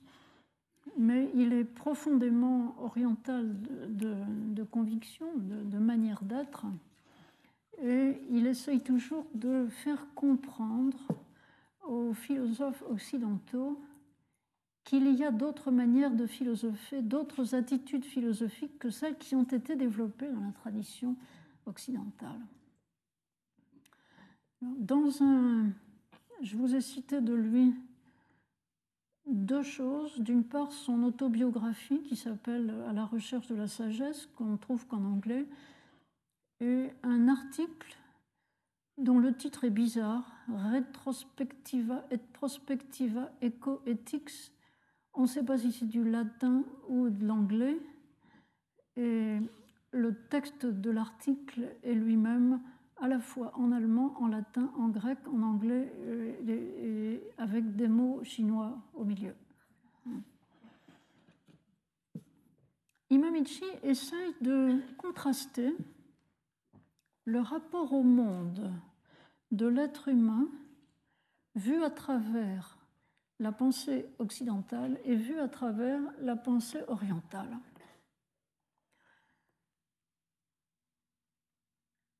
La philosophie occidentale cherche à se représenter le monde. La grande affaire, c'est la représentation. Et pour vous représenter le monde, vous devez prendre une position en surplomb. La meilleure position en surplomb, c'est de se mettre à la place de Dieu. L'inspiration du philosophe occidental, nous dit Imamichi, l'inspiration vient d'en haut. Et la manière d'être qu'ambitionne le philosophe occidental, c'est das in dem Gott sein, le fait d'être en Dieu. Le sujet philosophique prend donc de la hauteur et il s'affirme comme être. Ce qui l'intéresse, c'est ce qui est, indépendamment de lui qui s'affirme comme être. La philosophie occidentale est donc une philosophie sous-tendue par une ontologie ou un effort d'ontologie, une sens de l'être. Qu'est-ce qui est vraiment? Qu'est-ce qui est vraiment le substrat de la connaissance? Le philosophe oriental ne cherche pas tant à se représenter le monde qu'à l'exprimer, nous dit Imamichi. Pour lui, pour Shuangzi en particulier, l'inspiration vient d'en bas. Le sujet connaissant, ou qui essaye de connaître, est dedans. Il est immergé dans son monde, plongé dans son monde, et son souci est de s'occuper de son monde, son monde proche, to deal with, nous dit Imamichi, qui décidément d'un côté parle allemand, de l'autre côté parle anglais. Hein. C'est, dit-il, ce que Okakura, en 1898, je vous ai cité le livre, a traduit, euh, traduit alors, Kazuko, Kakuzo, pardon, Kakuzo Okakura a écrit en 98, et le livre a été publié en 1906, un livre du thé. Il l'a écrit en anglais et en dépit de sa préoccupation apparemment légère, qui est de décrire la cérémonie du thé, ce livre vise à faire passer l'esprit de la philosophie orientale vers les esprits occidentaux. Le souci du philosophe oriental, ce n'est pas le Das in dem Gott sein, c'est le Das in der Welt c'est être dans le monde, being in the world, d'après Okakura dans le livre du thé. Il cherche à gérer ses affaires avec les autres dans un espace restreint et ne s'occupe pas du reste, ne cherche pas avoir une perspective d'ensemble sur le cosmos. Imamichi prétend qu'il y a là deux humanismes, chacun incomplet et ensemble complémentaires. Et il constate qu'avec le mélange des cultures, on voit depuis à peu près un siècle, depuis la publication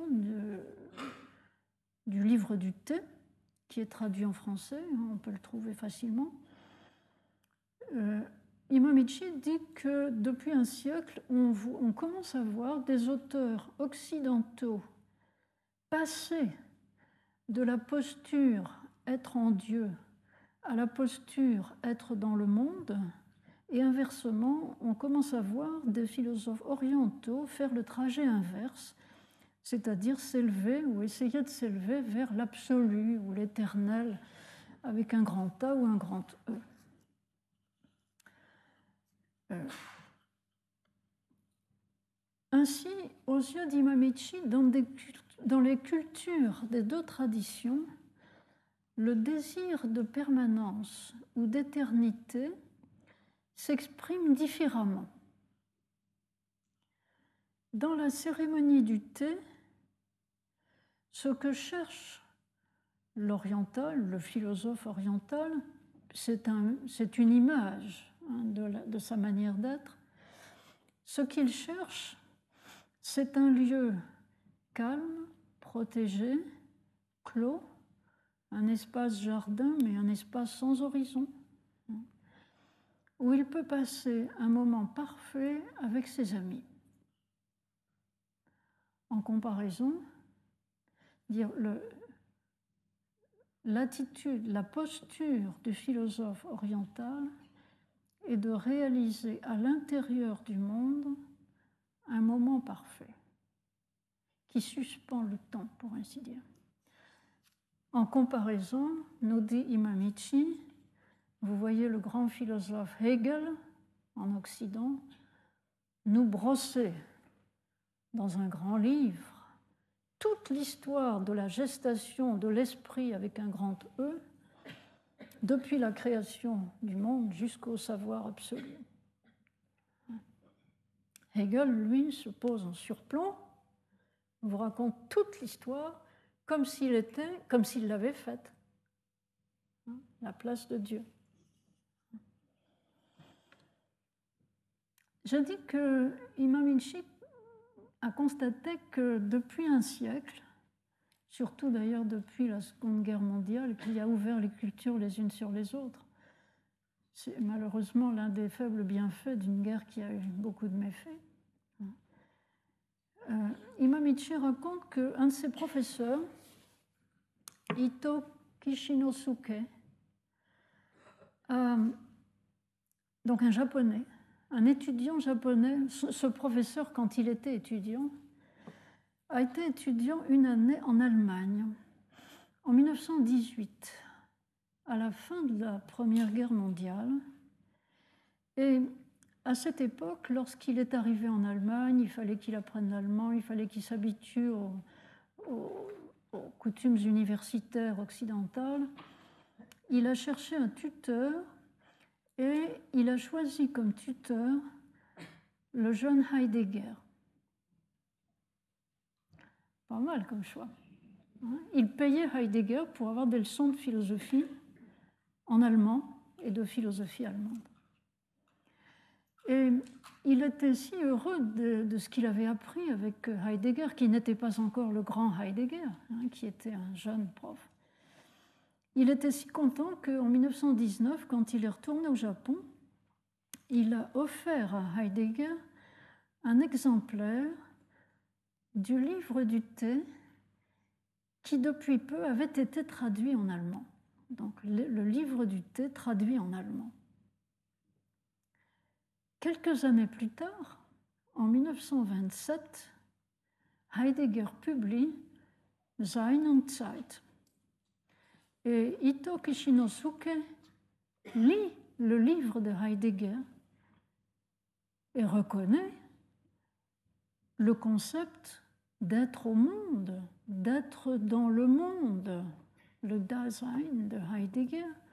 Il dit, mais ça, c'est le livre du thé. C'est le concept de, du philosophe Shuangzi, que l'auteur du livre du thé a essayé de rendre à travers des images et à travers cette expression euh, das in der Welt sein. Mais Heidegger ne mentionne pas sa source. D'après Imamichi, son maître était resté très choqué de s'être aperçu que Heidegger n'avait pas mentionné l'origine de son concept qui, a été, qui lui a fait un tel succès dans le monde occidental. Et Imamichi continue en disant qu'en 1968, lorsqu'il a été invité en Allemagne par euh, Gadamer, élève chéri de Heidegger, à faire une série de conférences à Heidelberg, Imamichi a mentionné sa grande idée de l'interpénétration des cultures et qu'il fallait que les philosophes orientaux connaissent les occidentaux et réciproquement. Et il a dit, d'ailleurs, j'ai remarqué que chez Heidegger, on trouve plusieurs euh, éléments de la philosophie orientale. Et euh, Imamichi avoue qu'il n'est pas sûr de ne pas avoir prononcé le mot plagiat. En tout cas, il a dit que la référence n'était pas donnée. À la suite de quoi il dit que pendant quatre ans, Gadamer et lui sont restés brouillés. Ils ne se sont pas parlé. Parce que Gadamer aimait beaucoup Heidegger.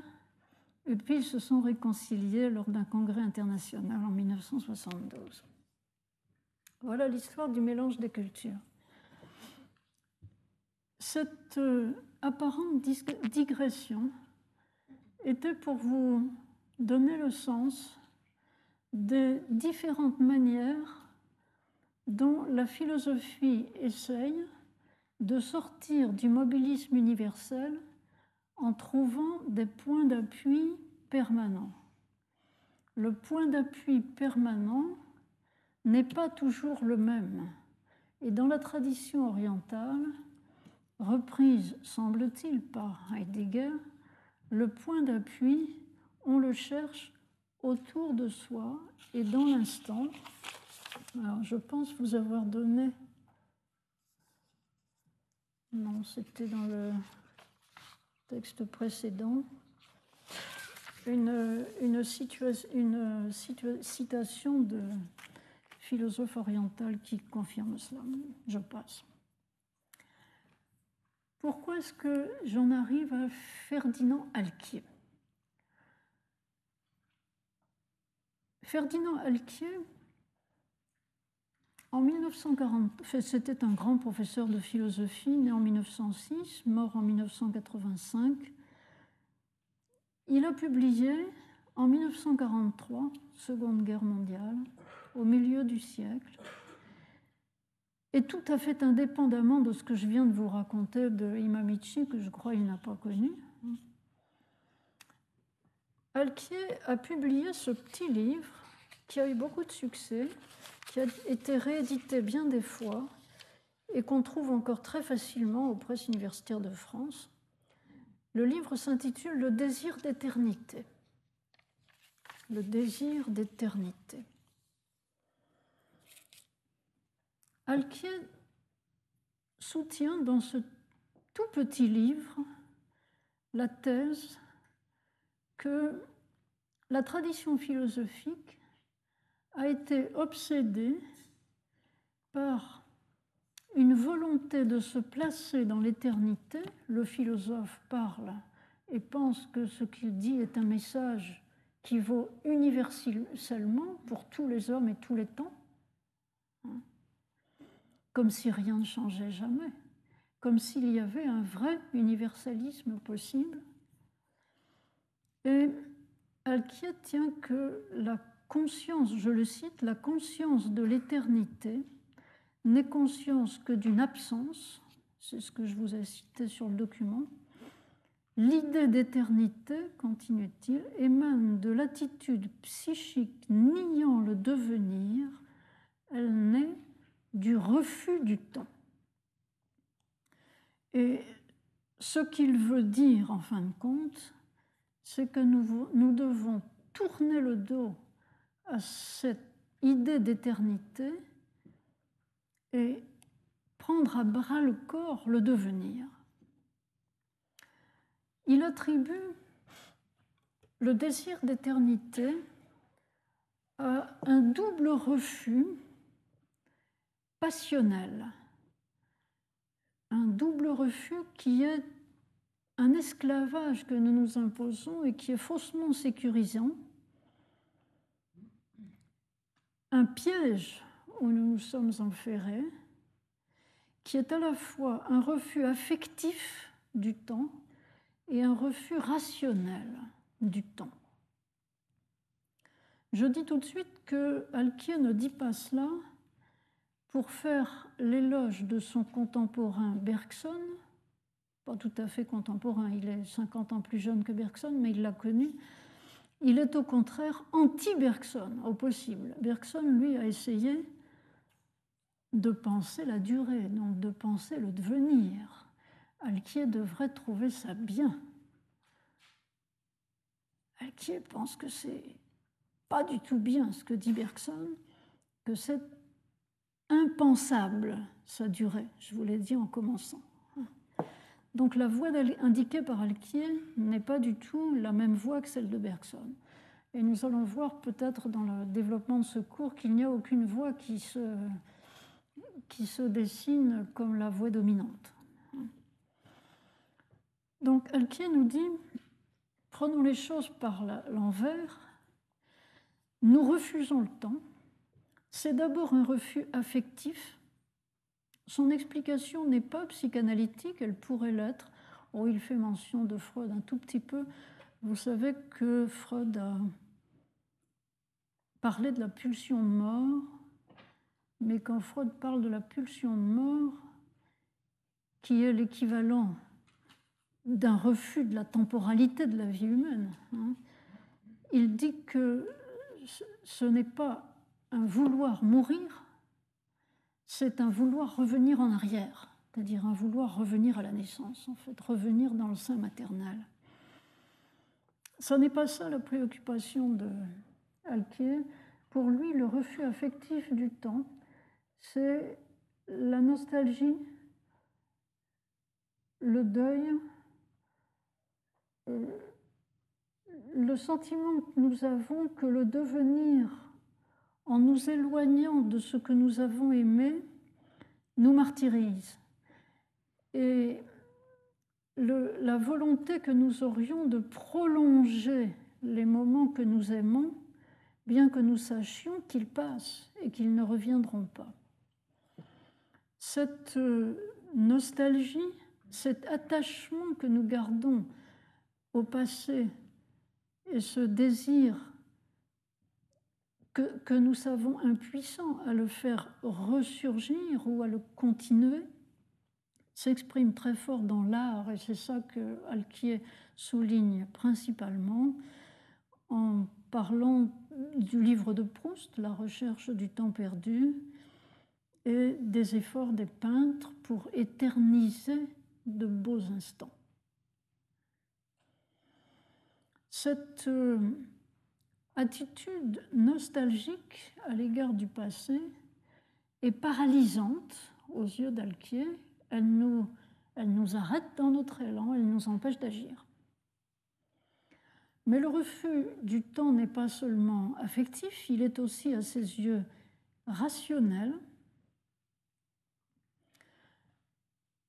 Dans le devenir des choses apparemment erratiques que nous vivons, nous essayons toujours de mettre de l'ordre et Alquier confirme là ce que j'ai donné comme l'analyse de Imamichi.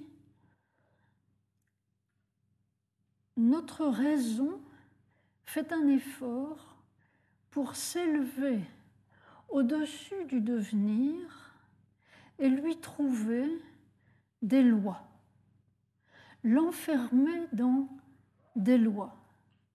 Ou si elle n'arrive pas à l'enfermer dans des lois, je citais tout à l'heure Meyerson. Meyerson dit qu'on est même arrivé à trouver des lois de la désagrégation, de l'entropie. Euh, si nous n'arrivons pas à dégager des grandes lois, nous avons au moins l'ambition d'avoir de grandes philosophies de l'histoire où nous, distinguons, nous périodisons l'histoire et nous montrons que dans l'histoire, il y a eu un ordre, dans l'histoire humaine ou dans l'histoire du monde. Ainsi, la loi des trois États d'Auguste Comte met un ordre dans l'histoire de la pensée humaine. La loi dialectique de Hegel, reprise par Marx et remise euh, les pieds sur terre, donne l'idée d'une marche irrésistible de l'espèce humaine vers la société sans classe. Et les penseurs de l'évolution ont toujours plus ou moins essayé de dire que l'évolution des espèces est progressive et qu'elle culmine avec l'apparition de l'homme. Au moins ça, c'est un ordre et qui nous avantage. Or, dit Alquier, lorsqu'on lit ces grandes synthèses, on a toujours envie de se dire, et puis après c'est très bien la loi des trois états, mais une fois que vous êtes arrivé à l'état culminant qui est l'état positif, et, après hein, Ou bien, une fois que vous êtes arrivé, admettons que vous y arriviez, à la société sans classe, et après c'est la fin de l'histoire, mais l'histoire va continuer. Et après Autrement dit, on n'arrête pas le devenir, mais les structurations que nous essayons en fait, enfin, suggèrent toujours qu'à un moment, ça s'arrête. Et ça s'arrête plutôt en notre faveur. L'évolution biologique culmine avec nous, et puis là, on plafonne, ça s'arrête. Renoncer à l'éternité aux yeux de Halquier, c'est laisser le devenir ouvert au lieu d'essayer de le clore en y voyant un ordre qu'en fait nous projetons mais qui n'y est peut-être pas. Le modèle philosophique d'Alquier, c'est Descartes. Et Alquier dit, c'est amusant parce que d'une certaine manière ça rejoint Imamichi, Alquier dit Descartes ne s'est jamais pris pour Dieu.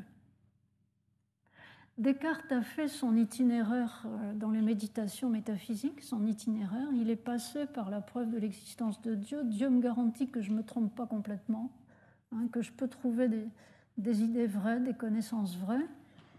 Et après, je vaque à mes affaires humaines, à nos tâches humaines, qui est de développer les connaissances médicales pour que les personnes âgées vieillissent mieux. C'est la sixième partie du discours de la méthode de Descartes. C'est ça l'objectif.